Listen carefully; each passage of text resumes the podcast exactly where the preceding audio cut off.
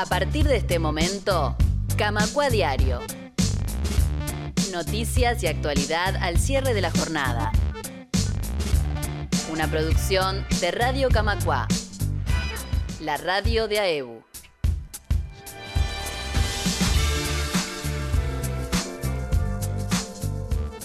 Muy buenas tardes, ¿cómo están? ¿Cómo les va? Bienvenidos y bienvenidas a una nueva edición de Camacua Diario. Aquí estamos en esta tardecita de viernes 23 de febrero, terminando la semana, acompañándolos con media hora de información y novedades del mundo sindical y de los trabajadores del sistema financiero. Hoy vamos a tener una entrevista muy interesante con la economista Soledad Giudice.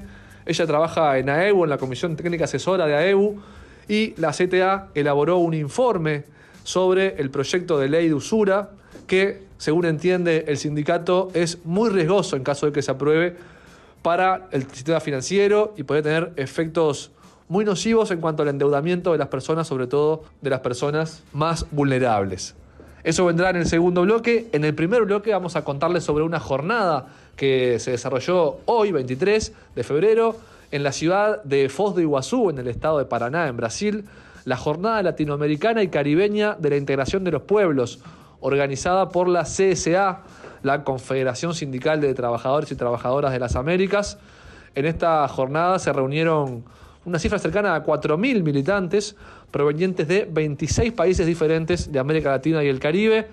Allí estuvo AEU representado por un grupo de compañeros y compañeras encabezado por el secretario general del sindicato, Fernando El Manso Gambera, a quien escucharemos ahora en el primer bloque, inmediatamente después de esta introducción, hablando en esa jornada donde se expuso y se dialogó sobre temas que hacen a, todo el continente, problemas de carácter estructural y global, y cómo los sindicatos y los trabajadores de todos los países, aún con sus realidades diversas, pueden estructurarse, unirse y articular juntos para sintonizar dentro de una misma línea y pelear por las mismas luchas. Vamos a arrancar como siempre con las noticias titulares de la jornada, así arranca Camacua Diario. El Banco Central del Uruguay, a través de su Superintendencia de Servicios Financieros, multó a una casa de cambios, Alter Cambio, por más de 24 mil dólares. El motivo fue que la empresa no aplicó con suficiente diligencia normas de prevención antilavado. Fue condenado a 10 años de penitenciaría el agente de inteligencia y ex militante de la UJC, Jorge Guldensov, alias Charleta. La justicia probó que Guldensov fue autor de reiterados delitos de privación de libertad, abuso de autoridad contra detenidos y reiterados delitos de lesiones graves. Representantes del oficialismo en el directorio de Antel analizan presentar un recurso contra la decisión fiscal de archivar el expediente de la Antel Arena. Para la expresidenta del ente y actual intendenta de Montevideo, Carolina Cose, se trata de una trayectoria de ataques sistemáticos contra su persona. Comunicate con Radio Camacua. Escribinos al WhatsApp 092 80 26 40. Vení a conocer el complejo Juanjo Ramos en las termas del Daimán en Salto. 16 apartamentos totalmente equipados, parrilleros, piscina con agua termal para disfrutar todo el año.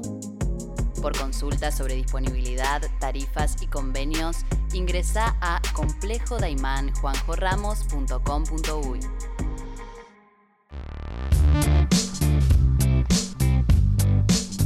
Seguimos en Camacua Diario y vamos a meternos en este bloque en lo que les adelantábamos al principio. En la jornada de hoy se desarrolló la primera jornada de la Jornada Latinoamericana y Caribeña de la Integración de los Pueblos en la ciudad de Foz de Iguazú, en el estado de Paraná, en Brasil.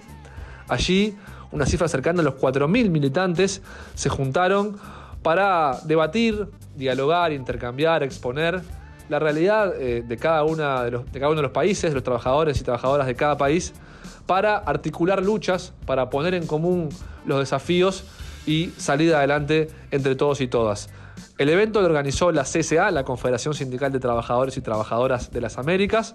Participaron militantes de 26 países diferentes de América Latina y el Caribe. Y por Uruguay estuvo, estuvo AEU representado con un grupo de compañeras y compañeras, encabezado por el secretario general del sindicato, Fernando Gambera. Y esa Fernando Gambera, a quien vamos a escuchar hoy, eh, en su intervención, un fragmento de lo que fue su intervención en la mesa de la tarde. Esto a cuenta de seguir profundizando en el contenido de esta jornada en próximos programas. Estaremos entrevistando al Manso también y a otros compañeros y compañeras que participaron de las diferentes mesas de diálogo. Vamos a escuchar a Gambera en la jornada latinoamericana y caribeña de la integración de los pueblos en Foz de Iguazú. Tiene desde los anales de la historia, desde hace más años que la asistencia del Mercosur, lo que hemos dado a llamar la coordinadora de centrales del Cono Sur. Y en realidad su nacimiento y su forja en el movimiento sindical tuvo que ver con el apoyo y la solidaridad a los dos países que por allá por el 84, 1984, todavía tenían eh, periodos dictatoriales en el cono sur. Esto era Paraguay todavía y Chile con Pinochet. Y esto fue lo que fue dando, eh, bueno, esta, coordinación que, que después tuvo que ver con la institucionalidad del Mercosur, tuvo mucho que ver con que el Mercosur tuviera organismos tripartitos y tuvo que ver con mucho de que el Mercosur llegara hasta los, nuestros tiempos, pero mucho tiene que tener que ver hoy en día con ser muy críticos de lo que es el Mercosur hoy. Y sobre todo de lo que es el Mercosur hoy, eh, condenado de alguna manera por las derechas de hoy, que son ni más ni menos que las mismas que lo crearon que lo crearon para favorecerse en las ganancias y para redistribuir peor y en contra de, las grandes mayorías.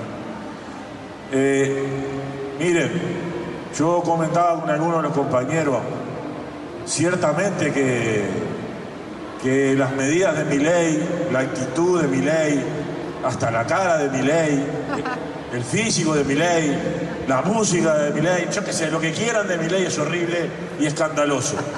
Pero en realidad no se escandaliza por el estilo ese que tiene, pero es la continuidad de la aplicación de políticas que vienen desde Bolsonaro, desde eh, en Uruguay la calle Pou y ahora en Argentina. Eso para hablar del barrio, pero todos sabemos que hay una globalidad mucho mayor y tiene un, hilo, un hilo conductor constante. Todas estas políticas, estas leyes ómnibus y demás, decretos y, cuestiones tienen que ver, por un lado, con un hilo conductor constante que es regular y regular para mal, para, para prohibir y para, y para discriminar aquello que tiene que ser por esencia libertad y libre, verdaderamente libertario. Por ejemplo, la libertad de expresión. Por ejemplo, la libertad sindical. Por ejemplo, la autonomía de todos los movimientos sociales para organizarse y definir sus posiciones. Pues ahí las derechas estas regulan, generan decretos y ponen eh, prohibiciones a todo el ejercicio de las libertades colectivas y las construcciones colectivas. Y al revés, en todo aquello que efectivamente tiene que estar regulado y que tiene que estar el Estado presente custodiando esas regulaciones. Ni que hablar en todo lo que tiene que ver con la ruta del, narcotráfico y del dinero del, narcotráfico, con todo lo que tiene que ver con el blanqueo de los capitales de ese narcotráfico. Para ir a lo más simple, con lo que tiene que ver con los alquileres de cada uno de nosotros que vivimos de nuestro trabajo. Ahí no, ahí no, porque en todas esas relaciones somos los débiles. ¿Y qué se hace? Se saca al Estado, se desregula y se dice, bueno, que se aplique la libertad responsable y te hace creer que ahora son más libres y en realidad el que es más libre es el poderoso para hacerse de mucho más de lo que ya se han hecho a lo largo de esta historia. Y miren que seguramente se replica en cualquiera de los países de ustedes. En Uruguay, en plena pandemia, los depósitos bancarios crecieron a valores históricos por encima de, lo esperado, sobre todo por mil por ciento. Y eso es dinero de los grandes poderosos, del 1% de la población de nuestros países, más acumulado todavía en sus propias riquezas.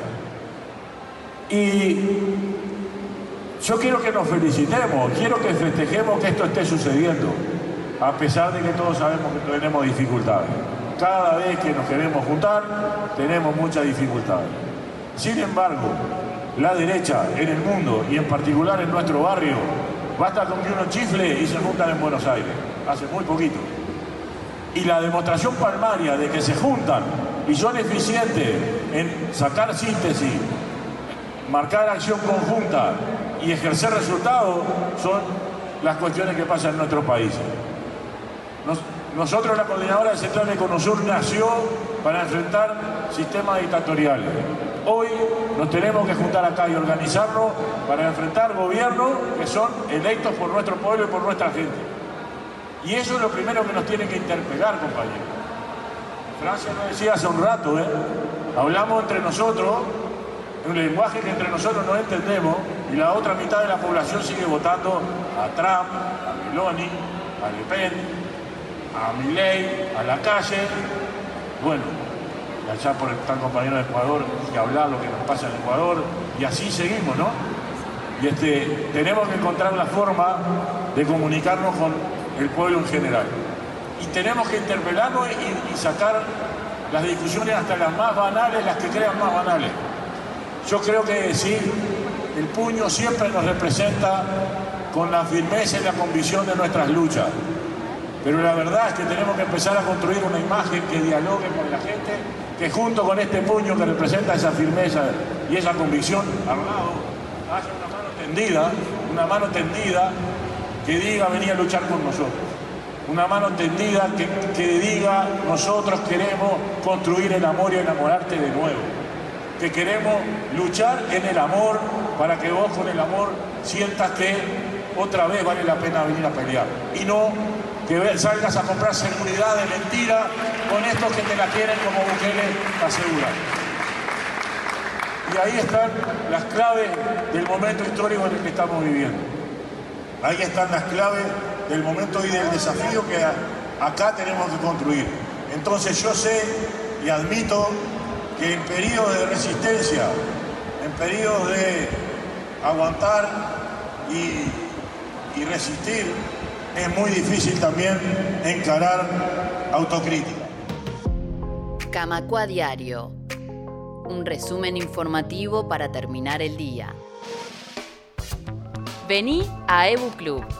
Gimnasia, piscina, deportes y actividades para todas las edades, sala de movimiento, sala de ciclismo indoor y el mejor equipo desde 1971. Camacua 575, Ciudad Vieja. Asociate en clubdeportivoaebu.com.uy. Seguimos en Camacua Diario en este programa del día de hoy y nos toca hablar del proyecto de ley de usura, este proyecto que fue aprobado en la Cámara de Diputados, ya tiene media sanción, un proyecto de ley que plantea nuevos topes a la tasa de interés en el sistema financiero que se aprobó en diputados. Falta ahora entonces la discusión en la Cámara de Senadores. Es un proyecto que tuvo un largo tratamiento parlamentario y que tuvo diferentes modificaciones hasta llegar a esta última versión que ya tiene media sanción. Vamos a hablar en el día de hoy de un informe de la CTA, de la Comisión Técnica Asesora de AEU, que señala y advierte que el proyecto de aprobarse, de, de, tener finalmente la sanción parlamentaria, podría tener un efecto contrario al que pretende solucionar. La CTA advierte que, entre otras cosas, el proyecto profundizaría el problema del endeudamiento que, actualmente existe, tendría un efecto en la contracción del crédito a sectores de mayor riesgo y un efecto recesivo en el consumo, entre otros aspectos que señala el informe. Para ampliar la información, tenemos en el día de hoy el gusto de recibir a Soledad Giudice de la Comisión Técnica Asesora. Sole, ¿cómo andás? Muy buenas tardes. Hola, ¿cómo andan?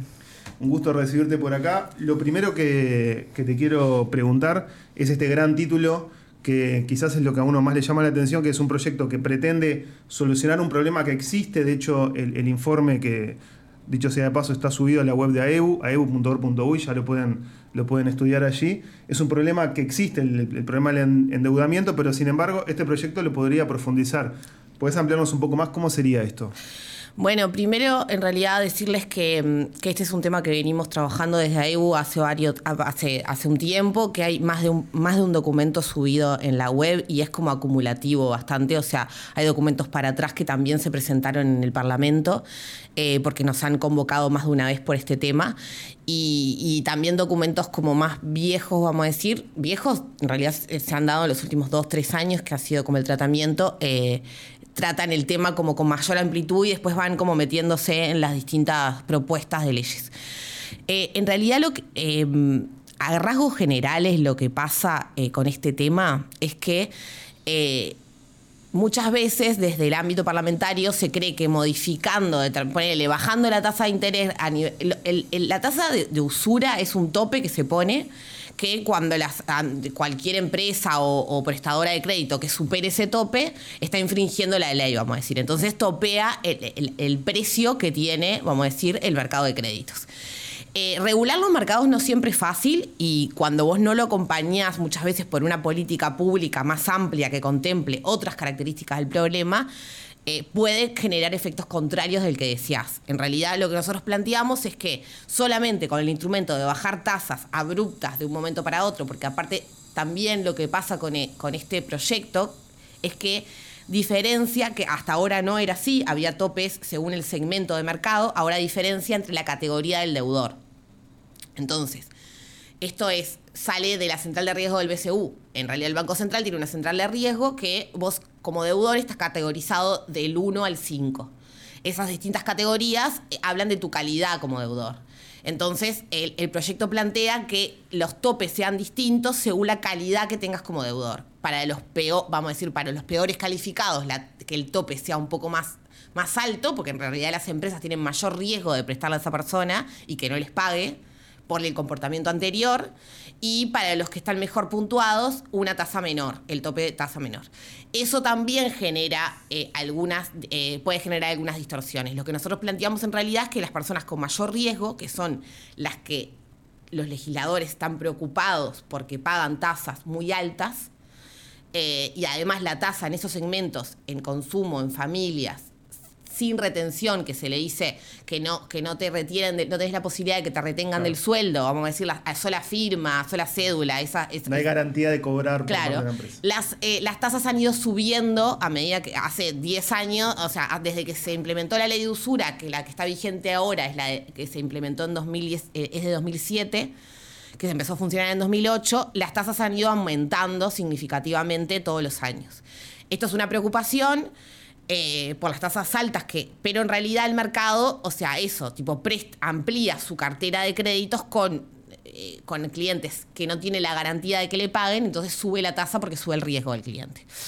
El tema es que si esas empresas no le, no, eh, el riesgo es que si vos bajás el tope mucho, esas empresas no estén dispuestos a, prestar a ese individuo que tiene mayor riesgo, que está en categoría 5 en el Banco Central, que está en el clearing de informes, ponele. Entonces, lo que pasa es que ese individuo no tiene acceso al sistema formal y lo que, y lo que puede ocasionar es que vaya al sistema informal, que es un sistema que todavía, que nosotros sabemos que existe, existe, eh, existe, desde siempre existieron prestamistas informales.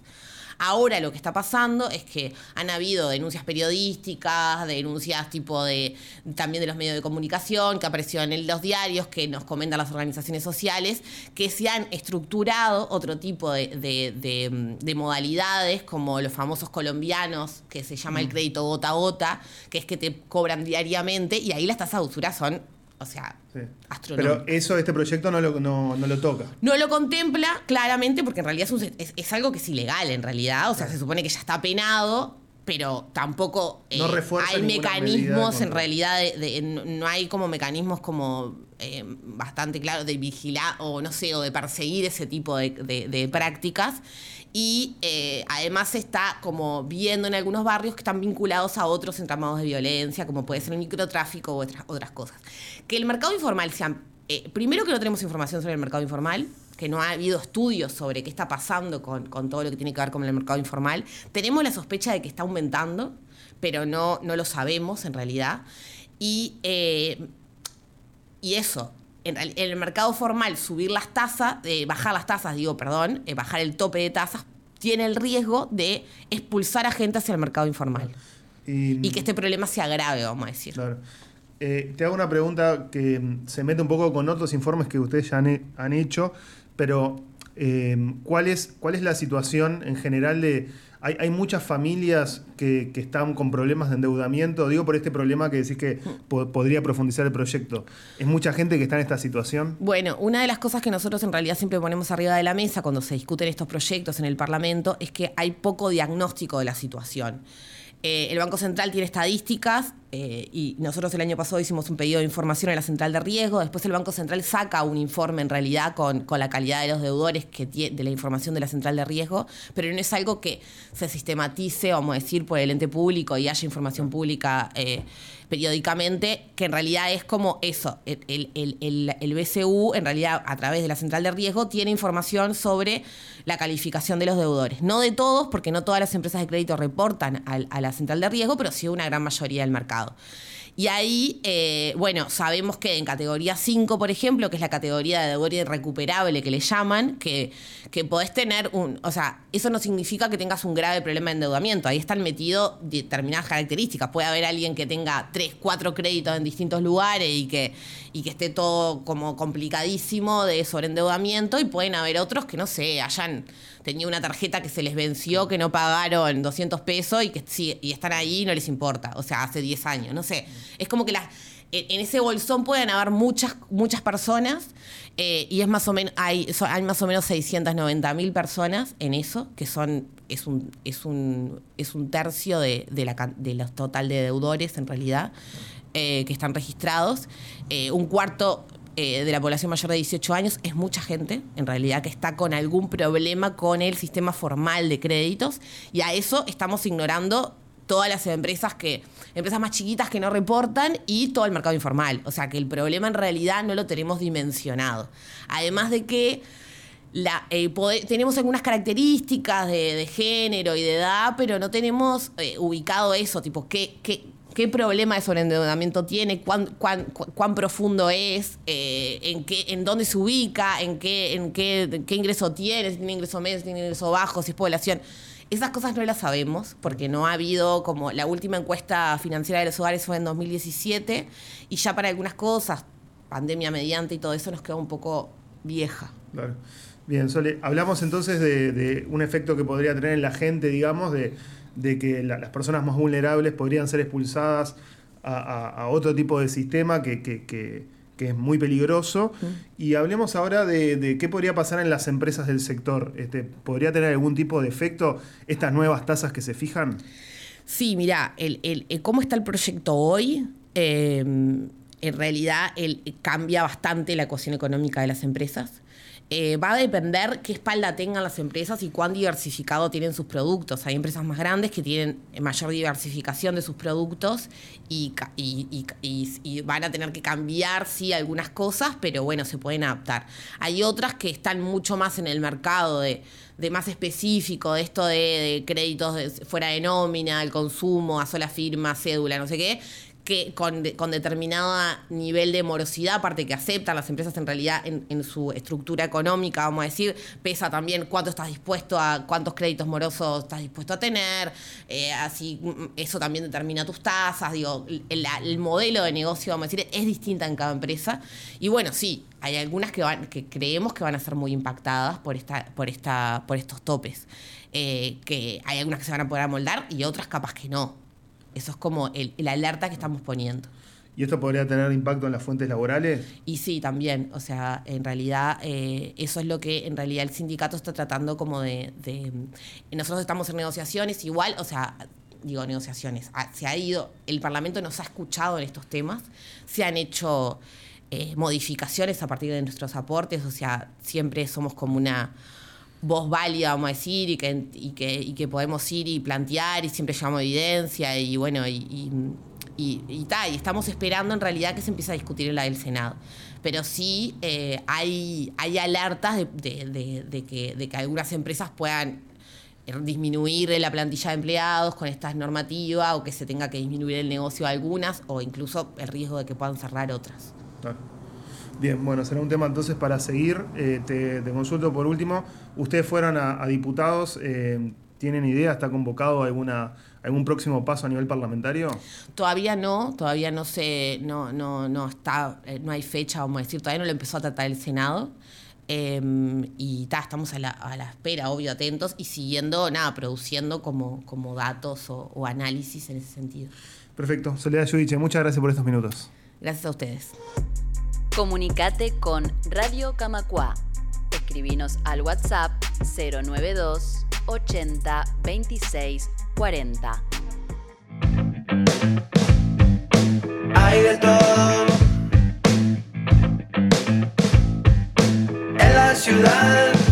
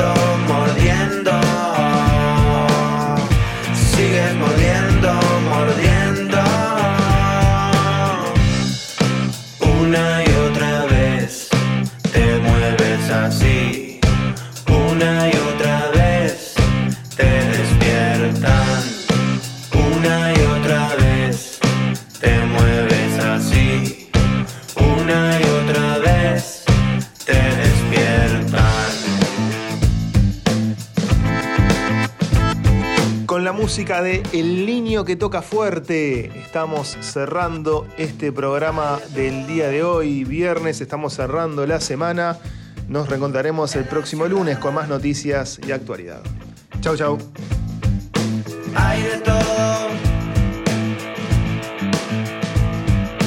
en la ciudad.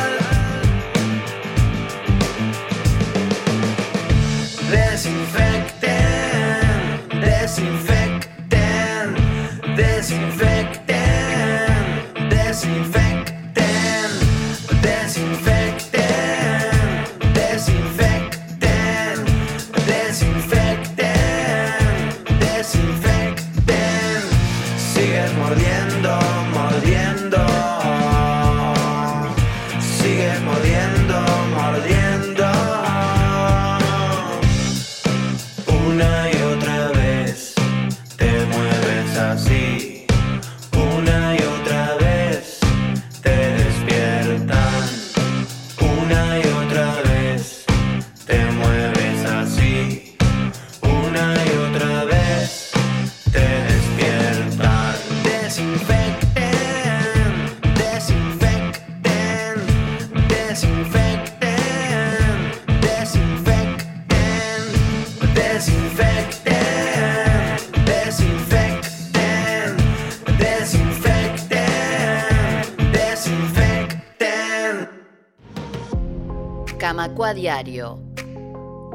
Informativo para terminar el día.